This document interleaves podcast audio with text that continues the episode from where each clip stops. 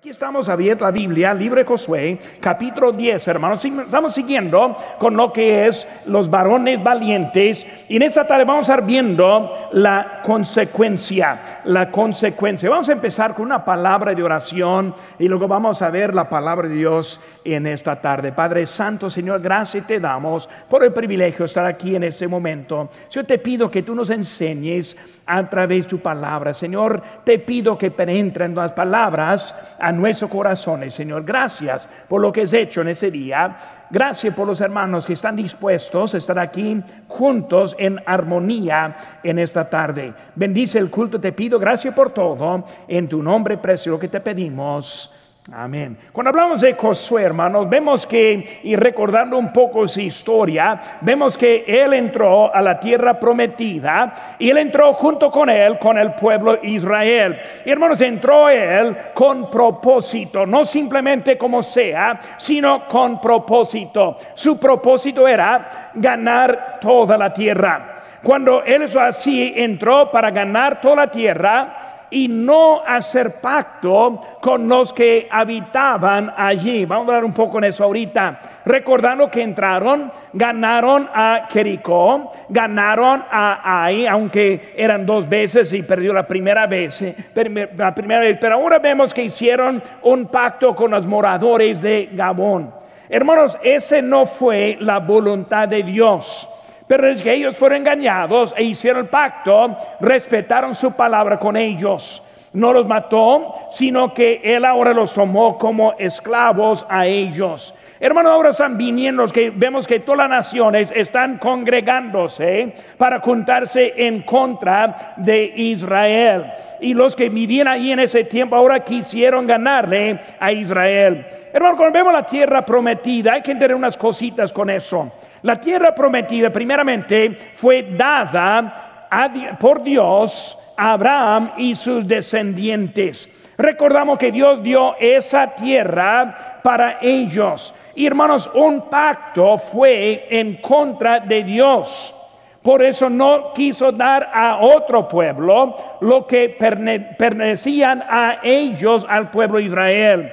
Hermana, paz que buscamos hoy en día con Israel Siempre andamos buscando manera para hacer pacto y también repartiendo un poco de la tierra que pertenece de Israel hoy en día. Hermanos, eso no es la voluntad de Dios. La voluntad de Dios es la tierra prometida dada a Israel desde Abraham hasta hoy en día. Y hermano, cuando vemos eso, vemos que Dios, Él está peleando por su pueblo. Si recuerda la historia recién en Israel, en seis días ellos ganaron su independencia y ganaron el principio en donde estaban ellos. Vemos ahora la mano de Dios con ellos. Hermanos, los Gabaonitas hicieron pacto con el pueblo de Israel. Cuando vemos ese pacto que hicieron, también ese pacto tuvo sus consecuencias. Hermanos, el pacto es una forma para convivir con ellos, no la forma arrepentida, ni la forma de cambiarse a la forma, sino hacer un pacto. Con ese pacto, hermanos, vemos que ellos hicieron paz con Israel, pero a la misma vez hicieron uh, e, enemistad contra las otras naciones. También vemos otra consecuencia desde que entraron y desde que hicieron ese pacto es que ellos hicieron, se hicieron esclavos con Israel en ese tiempo. Produjo la esclavitud. Vemos, hermanos, cuando hablamos de eso, simboliza la vida cristiana. Nosotros vivimos en el mundo pero Dios quiere que tengamos la vida victoriosa en Cristo. En una vida victoriosa en Cristo es una vida con Dios y no un pacto con el mundo. Es lo que Dios quiere darnos a nosotros en nuestra vida. Él quiere que tengamos eso, hermanos. Toda la vida pertenece a Dios. No solo una parte, sino toda. Y como el pueblo de Israel entró en esa tierra, Dios quiso que ellos tuvieran la paz completa y la tierra completa. Pero necesitamos aprender cómo rendir la vida a Dios, no una parte, sino completamente. Ahora, una cosa que yo he visto en estos meses ahora de separación y con iglesias cerradas, es un hambre con los cristianos verdaderos. En esa tarde yo veo que vienen con hambre, hambre para estar juntos, hambre para escuchar la palabra de Dios, hambre para cantar los himnos y los cantos espirituales, hambre para tener compañerismo con nosotros, hermanos. Es algo que vemos como cristianos que necesitamos en nuestra vida. Esta separación ha provocado un hambre en nuestra vida. Pero hermano, la vida pertenece a Dios. No solo el domingo por la mañana o por la tarde, no solo los miércoles en un grupo de crecimiento como tenemos hoy en día, sino que Él quiere que nosotros le demos toda la vida. Dice la Biblia en 1 Corintios 6, 19, o ignoráis que vuestro cuerpo es templo del Espíritu Santo, el cual es en vosotros, el cual tenéis de Dios, y que no sois vuestros. Entendemos que Dios es Él quien es el dueño de la vida, de la vida pertenece a Dios 100%. No una parte para Dios y otra parte para el mundo. No una parte para Dios y otra parte para mí mismo, sino que todo es de Dios. Es lo que está simbolizando aquí en el Antiguo Testamento. Hermanos, no debemos tener pactos con el mundo. No debemos estar buscando maneras para estar bien con el mundo, debemos estar bien primeramente con Dios. Hermanos, el mundo es el enemigo de Dios y lo vemos hoy en día como nunca. Hermanos, antes de Cristo, antes de conocer a Cristo, nosotros éramos enemigos de Cristo y amigos con el mundo. Romanos 5.10 dice, porque si siendo enemigos, fuimos reconciliados con Dios por la muerte de su Hijo. Antes del sacrificio de Jesucristo, aplicada en nuestras vidas, éramos enemigos de Dios. Pero ahora en Cristo somos amigos de Dios. Con Cristo nosotros estamos bien con Dios. Con Cristo somos el pueblo de Dios. Y vemos que Dios hizo algo en nosotros. Conociendo a Cristo, somos amigos con Cristo y también enemigos del mundo. Juan 15 nos dice, si el mundo os aborrece, sabed que a mí me ha aborrecido antes que a vosotros. Si fueras el mundo, el mundo amaría lo suyo pero porque no sois el mundo, antes yo os elegí del mundo, por eso el mundo os aborrece. Hermanos, no estoy sorprendido que el mundo no nos quiere. No estoy sorprendido que hay leyes en contra de nosotros. No estoy sorprendido que hay muchos que están en contra de principios bíblicos hasta en este mundo. ¿Por qué? El mundo no quiere nada con eso. Les enseña la maldad que son. Hermanos, el mundo nos se hace enemigos al pueblo de Dios. Cuando queremos vivir para Dios, encontramos unos enemigos que hay. Ahí en Guerrero, Chihuahua, hace muchos años, yo gané un, un borracho para Cristo. Y ese borracho era bien borracho. Él vino a mi casa casi todos los días pidiendo, queriendo. Era una, una vida horrible que vivía. Y un día lo encontré pues en su propia mente que pudo comunicar que nunca podía comunicar. Y cuando pudo le gané para Cristo ese día. Cuando él fue salvo, él empezó a limpiar su vida. Y luego empezó a congregarse con nosotros en la iglesia y aprender de la Biblia. Una cosa que me dio cuenta es que antes, cuando era un borracho, nadie se preocupaba para él. Él estuvo tirado de la sociedad, abandonado de los amigos, pero el momento que quiso servir a Dios, algo pasó en su vida. Y sus amigos de antes empezaron a traerle el licor otra vez. Quisieron que se cayera de nuevo. Y luego no le dejaron hasta que pudieron convencer a andar con ellos. Hermanos, ese cuando él quiso vivir para Dios, él encontró enemigos de Dios y enemigos de la vida, el estilo de vida de él. Hermanos, el mundo hoy en día no está en nuestro lado, nunca ha sido y nunca será. Hermanos, hay consecuencias por estar en el lado de Dios. Vemos ahora rápidamente en esta tarde y luego vamos a celebrar la cena del Señor. Pero hermano, queremos estar enfocando nuestra vida y las consecuencias que nosotros tenemos en nuestra vida. Cuando vemos la consecuencia, hermano, primera cosa que vemos es que la paz produce el conflicto. La paz produce el conflicto. Hermano, lo que vemos es que una, una consecuencia de la paz es el conflicto. Y puede pensar, qué raro, qué raro que cuando quiero la paz, por tener la paz, tengo el conflicto. Es lo que vemos a la vida de ellos. Los gabaonitas, ellos estuvieron contentos y bien con el pueblo hasta que se hicieron paz con el pueblo de Israel.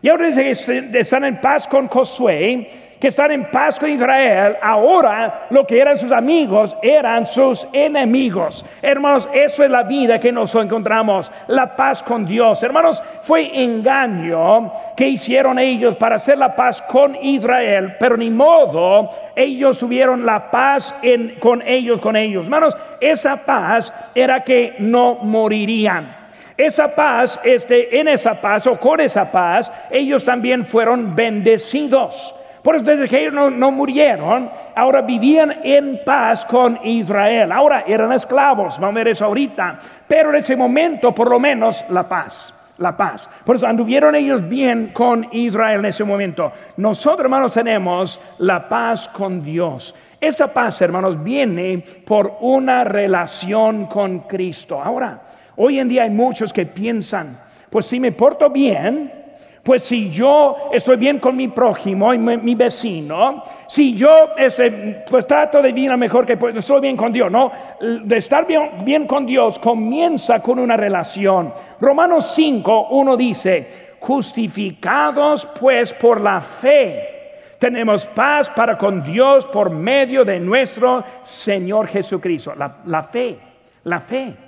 Cuando hablamos de Jesucristo, cuando hablamos de la salvación, la salvación viene por la fe. Porque cuando tenemos la fe en Cristo, establecemos una nueva relación con Dios a través de Jesucristo. Vemos que hermanos, esa relación nos cambia mucho. Esa relación viene con una decisión. Escuchen bien, hermanos. Dice en Romanos 19 que si confesares la palabra sí, que si confesares o si no confesares. Si confesares, hay un resultado. Si no, hay un resultado. Esa palabra sí es una palabra que es de decisión. Aquí está hermano Venezuela, hermano, Dios le bendiga. Bienvenida, ha estado fuera por una cirugía. Soy contento verla.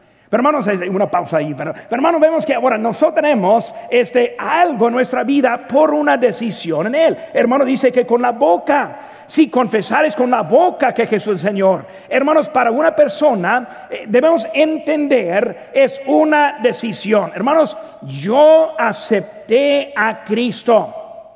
Y si no, y si no lo acepto, y si no pongo mi fe en Él, hay consecuencia. Si pongo mi fe en Él, hay consecuencia. La Biblia está muy clara en la forma que nosotros podemos estar bien con Él. Dice hermanos en 1 Juan 5:10, el que cree en el Hijo de Dios tiene el testimonio en sí mismo. El que no cree a Dios le ha hecho mentiroso. Vemos hermanos que es una decisión. Uno que cree tiene consecuencia. Uno que no cree tiene una consecuencia. Si cree, hay un testimonio. ¿Qué es ese testimonio? Hermanos, una relación con Cristo. Esta tarde, hermanos, yo, yo siento la presencia de Cristo en mi vida. Cuando empezamos a leer la Biblia, Él empieza a hablar conmigo. Yo encuentro la paz en Él. Eso, hermanos, de la relación que tenemos en Jesucristo. En eso, si no tome la decisión, dice la Biblia aquí, será condenado. Vemos, hermanos, esa paz. La paz es una paz permanente. Cuando vemos con Gabaón, vemos que ellos hicieron una paz con ellos. Capítulo 9, no vamos a buscar allí, pero vemos que ellos hicieron una paz. Y esa paz dijo, dijo Josué, ahora vivirán. Ahora no les vamos a matar. Ahora van a estar aquí con nosotros. Fue algo, pero completa la paz con ellos. Hermanos, la paz con Dios. Este, en Hebreos 9, vemos, hermano, que dice la Biblia, el sumo sacerdote, una vez al año, no sin sangre, la cual ofrece por sí mismo y por los pecados e ignorancia del pueblo, y no por sangre de machos cabrillos, sino, digo, ni de becerros, sino por su propia sangre entró una vez para siempre en el lugar santísimo, había obtenido vida, redención. Vemos, hermanos, esto. En el Antiguo Testamento encontrar una paz, pero en realidad era una paz provisional. El sumo sacerdote llevó sangre en el lugar santísimo, ofreció esa sangre para el perdón del pueblo y cada año misma cosa, cada año repitiendo lo mismo. Pero dice aquí hermanos que Cristo y su sangre una vez para siempre. No tenemos el lugar santísimo aquí. No tenemos sacerdote que anda con sangre para nuestro perdón, sino que Cristo es el que nos dio esa paz completa y, en nuestra vida. Por eso nosotros somos amigos. Es la paz con Dios. Pero hermanos, hermanos, con la paz viene el conflicto. La paz, hermanos, provoca a malas obras. Portarse bien provoca a otros. Cuando pensamos eso, hermanos, vemos que con Caín, Caín, Abel hizo lo bueno y lo bueno que hizo Abel provocó a Caín a la ira. Que dice aquí en Génesis 4:5, pero no miró con agrado a Caín y la ofrenda suya, y se ensañó Caín en gran manera y cayó su semblante. Hermanos, él se enojó y se molestó no por su propia ofrenda, sino por lo que hizo Abel. Abel hizo bien y por eso él se enojó y tuvo su consecuencia. Hermanos, este, cuando hablamos de, de eso, vemos que la conducta de uno que hace bien muchas veces provoca a otro al coraje. La vida, vemos el ejemplo con David, con Saúl. David simplemente quiso agradar a Dios y en su vida enojó a Saúl en contra de él. Hermanos, vemos que hacer bien tiene este conflicto, entra en la vida. Cuando uno em, eh, se, porte bien, encuentra en, enemigo su vida. La actitud, hermanos, también nuestra debe ser provocar, pero provocar a buenas obras. Muchas veces el mundo cuando nos ve se molesta, se molesta.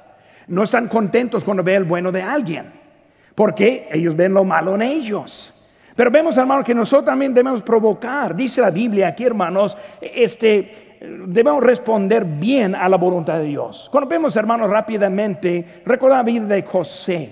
José del Antiguo Testamento, José, eh, un hijo de los doce, y luego el que fue vendido. Cuando él estuvo en su lugar de posición, ellos pensaron, los hermanos pensaron, ahora va a tomar, ventaja contra nosotros, venganza en contra de nosotros. Y cuando llegó, llegó y este, José dijo algo, vosotros pensasteis mal contra mí mas Dios lo encaminó a bien para hacer lo que vemos hoy, para mantener en vida a mucho pueblo. José entendió, entendió, hermanos, nosotros como cristianos debemos mantener la mira en lo que Dios está haciendo. Muchos quieren lo malo, pero Dios quiere lo bueno. Él puede tomar lo que fue para lo malo, para nuestro bien. Debemos animar unos a otros, hermanos, nunca, como nunca en estos días. Si ve a alguien que no está aquí presente en ese momento, hable en esta semana, anímele. Hay muchos que están esperando el ánimo. Hermanos, hay que recordar que cuando uno tiene su amistad con el mundo, está separado de lo que es el amor de Dios. Ahora, hermano, la paz produce el conflicto. Segunda cosa, hermanos, la petición al campamento de Josué. Ahora vemos que ellos llegando ahora, entendieron, escucharon, van a andar peleando en contra de ellos. Y ahora ellos hicieron lo que es lógico. Van ahora a Josué. Josué, ayúdanos. Pidieron a ellos. Hermano, vemos primeramente la necesidad de ayuda. Hay algunos que no comprenden bien su necesidad de ayuda. ¿Saben que hermano? Ninguna, ninguno podemos solos. Somos hechos para ayudar unos a otros. Hermano, podemos ayudar o podemos también bajarnos mucho por la falta de ayuda. Hay riesgo en no tener ayuda. Hermanos, ellos servían al pueblo de Dios y por eso también servían a Dios. Eh, no es que estuvieron perdiendo, ¿por qué? Porque la batalla todavía no había empezado. Ellos están pidiendo antes del momento de la necesidad. Hermanos, eh, hay riesgo cuando no quiere buscar la ayuda en la vida. La debilidad, hermanos, en no entender su propia necesidad. Hay muchos que piensan que no necesita, no necesita ayuda de nadie. Piensan que pedir consejos es una muestra de debilidad, cuando en realidad, hermanos, es una muestra de sabiduría. Ninguno podemos sin la ayuda en nuestra vida. Proverbio 24, 6 dice, en la multitud de consejeros está la victoria. Necesitamos, hermano, la ayuda. Cuando hablamos de nuestra vida, la vida de fe, muchas veces tenemos un mal concepto a lo que es la fe en la vida. Y lo escucho muy enseguida, enseguida cuando estoy escuchando a muchos. Pero ¿cómo es la fe? ¿Cómo es la fe o la necedad? La fe verdadera o la necedad, Vemos, hermanos, que debemos vivir por la fe, dice la Biblia, porque por fe andamos, no por vista. Hermanos, la fe no significa ser necio. Déjenme explicar un poco, hermanos. Hay una diferencia entre la fe y la necedad la fe, hermanos, aplicada en lo que hacemos. Vamos a ver esa fe, hermanos. La palabra fe no es una palabra pasiva, sino es una palabra activa. La palabra fe no significa, pues lo creo, me acuesto, me duermo a ver lo que pasa. No dice eso.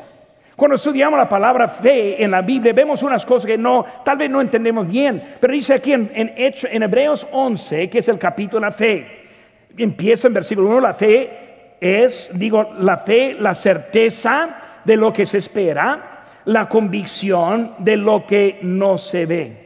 Ahora vemos lo que está describiendo, hermanos, la palabra fe. Dice, por fe, Abel ofreció, hizo algo.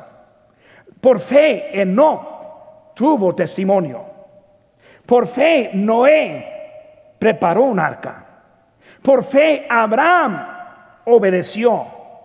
Por fe Moisés rehusó llamarse hijo de la hija de Faraón. Por fe Rahab recibió a los espías. Hermanos, cada uno por fe hizo algo. Y por lo que hizo, recibió la bendición. Rahab, hemos hablado de ella como ella recibió los espías. Desde que recibió los espías, ella encontró la vida. Hermano, cuando hablamos de la fe, la fe es un poco más de lo que nosotros pensamos. La fe no anula los principios bíblicos. Muchas veces pensamos, pues la fe arregla todo. Escuche lo que dice aquí, hermanos. Aquí en Gálatas 6, 7 dice, no os engañéis, Dios no puede ser burlado, pues todo lo que el hombre sembrare, eso también segará. Debemos entender, hermano, la fe no anula lo que son los principios bíblicos. Hay muchos que no quieren hacer lo que es lo correcto y piensan que Dios va a pasar todo lo que está diciendo para curar nuestra necesidad. Hermanos, este, hay hermanos endeudados con problemas económicos y luego ellos quieren orar por sus problemas económicos, hermanos, pero saben que, hermanos, todavía tienen un problema. ¿Por qué? La consecuencia. Hay hermanos que no ponen límite a sus hijos, los permite hacer lo que ellos quieran hacer. Andan en las calles y luego después empieza a llorar y orar, Señor, te pido, y lo que está, está sembrando, pero no quiere la cosecha. La fe no anula los principios. Hermanos, la fe requiere la parte suya. Ahora, es algo que tal vez algunos no han pensado. si me permite, hermano, yo creo que puedo ayudarles un poco en ese aspecto de la fe. ¿Cómo es la fe en nuestra vida? Hermano, la fe no es simplemente creo y dejo todo a Dios y así estoy. No, porque la Biblia tiene muchos principios en que también debo dar cuenta. También debo estar viendo lo que hay. Por ejemplo, hermano, la fe aplica en lo que está fuera de mi habilidad. Escuchen un momento, hermanos. Cuando hablamos de la crianza de los hijos, dice Proverbios 22.6, instruye al niño en su camino. Y cuando aún viejo, fuere viejo, no se apartará de él. Está hablando, hermanos, de consecuencia. Está diciendo que lo que debemos hacer, padres que tienen hijos chicos, su lugar es, es una responsabilidad muy importante que deben tomar en serio que simplemente nos dice, ah, Dios lo va a cuidar, va a hacer todo. No, hermano, Él nos está diciendo cómo hacerlo. ¿Cómo recibimos de Dios? Dice la Biblia, dad y se os dará. Está hablando de Dios como Él da a nosotros. La esperanza de mañana dice, mas buscad primeramente el reino de Dios. Y luego dice, nos afanéis por el día de mañana. Hermanos, si no vivimos la primera parte, batallamos con la segunda parte. No puede vivir, la vida descuidada y esperar algo mágico en nuestra vida. Ahora sí tenemos fe, hermanos. Y vamos a ver eso ahorita también. Pero vemos que tenemos nuestra, nosotros parte que tenemos. Dios está con nosotros. Hebreos 13:5 que dice, sean vuestras costumbres sin avaricia, contentos con lo que tenéis ahora, porque Él dijo, no te desampararé ni te dejaré. Hermanos, no se olviden la primera parte junto con la segunda parte.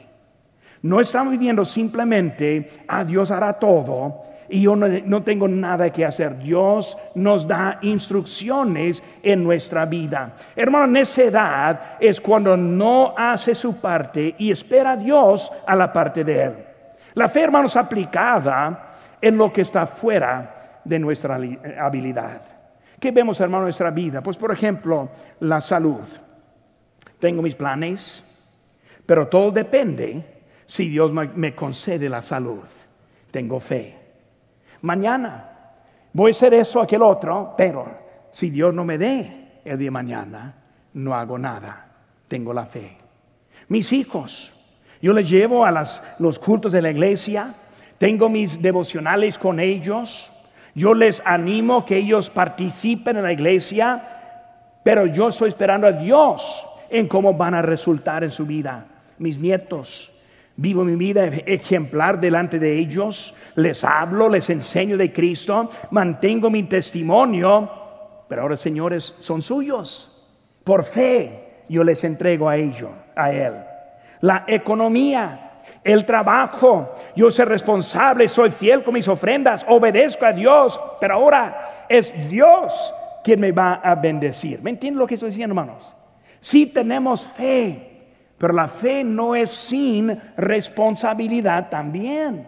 Por eso vamos a nuestra parte, esperar a Dios, el futuro, el cambio de clima, meteoros, terremotos, incendios, etcétera, etcétera. Todo está fuera de mi, de mi habilidad tengo mi fe en el Señor.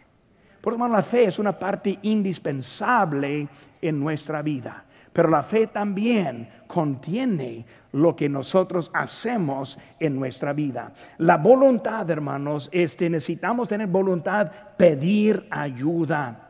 Yo sí tengo fe. Señor, yo te necesito con mis hijos la instrucción. Yo, yo veo los principios. Ahora ayúdame porque me falta. Señor, yo no sé de mañana, yo te espero. Señor, no sé de mi trabajo, no sé muchas cosas, pero hermano, yo te espero. Mi salud no sé, pero yo te espero. Y así vivimos por la fe y no por vista. Por hermanos, vemos que ellos llegaron y luego tuvieron eso. Vemos que ellos buscaron también la protección. Y la protección era protección con maravillas del cielo. Vemos, hermanos, que ellos pidieron y buscaron a Josué.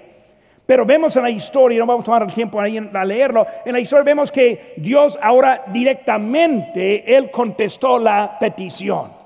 Porque ellos fueron a Josué y Josué dijo, bueno, vamos a responder.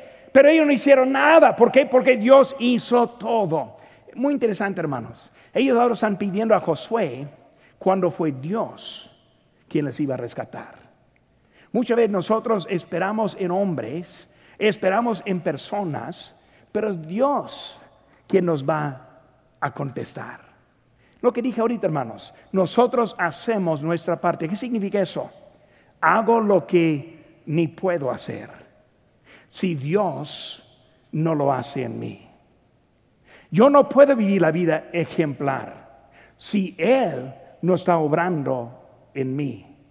Yo no puedo enseñar lo que es correcto a mis hijos si Él no haga algo en mi vida. Hermano, que vemos que es Dios que está orando en lo que hay. Ellos pidieron a Josué, sabiendo que Josué sí podía. Como él ganó a Jericó, como él ganó a Ai, él también puede ganar eso. Y sí ganaron, pero hermanos, fue algo de Dios que ganó. Hermanos, nuestra vida entendemos que es de Dios. Pero Dios está multiplicando, Dios está ganando, Dios está peleando, Dios está en nuestra vida. Pero vemos, hermanos, que Él ahora está contestando en eso. Hermanos, no hay nada mal en recibir ayuda, pero hermanos, este, necesitamos ahora buscar a Dios en lo que hay en nuestra vida. Dios quiere hacer algo grande en nuestras vidas. Y aún en este tiempo, hermanos, mucho más. La ayuda vino desde el cielo. Ahí en versículo 10 en adelante vemos que Dios ahora empezó a trabajar en una manera directa. Hermanos, e, este, cuando vemos eso, toda manera, no altera la responsabilidad. Aunque Dios está peleando, no significa, ah, bueno, no hago nada.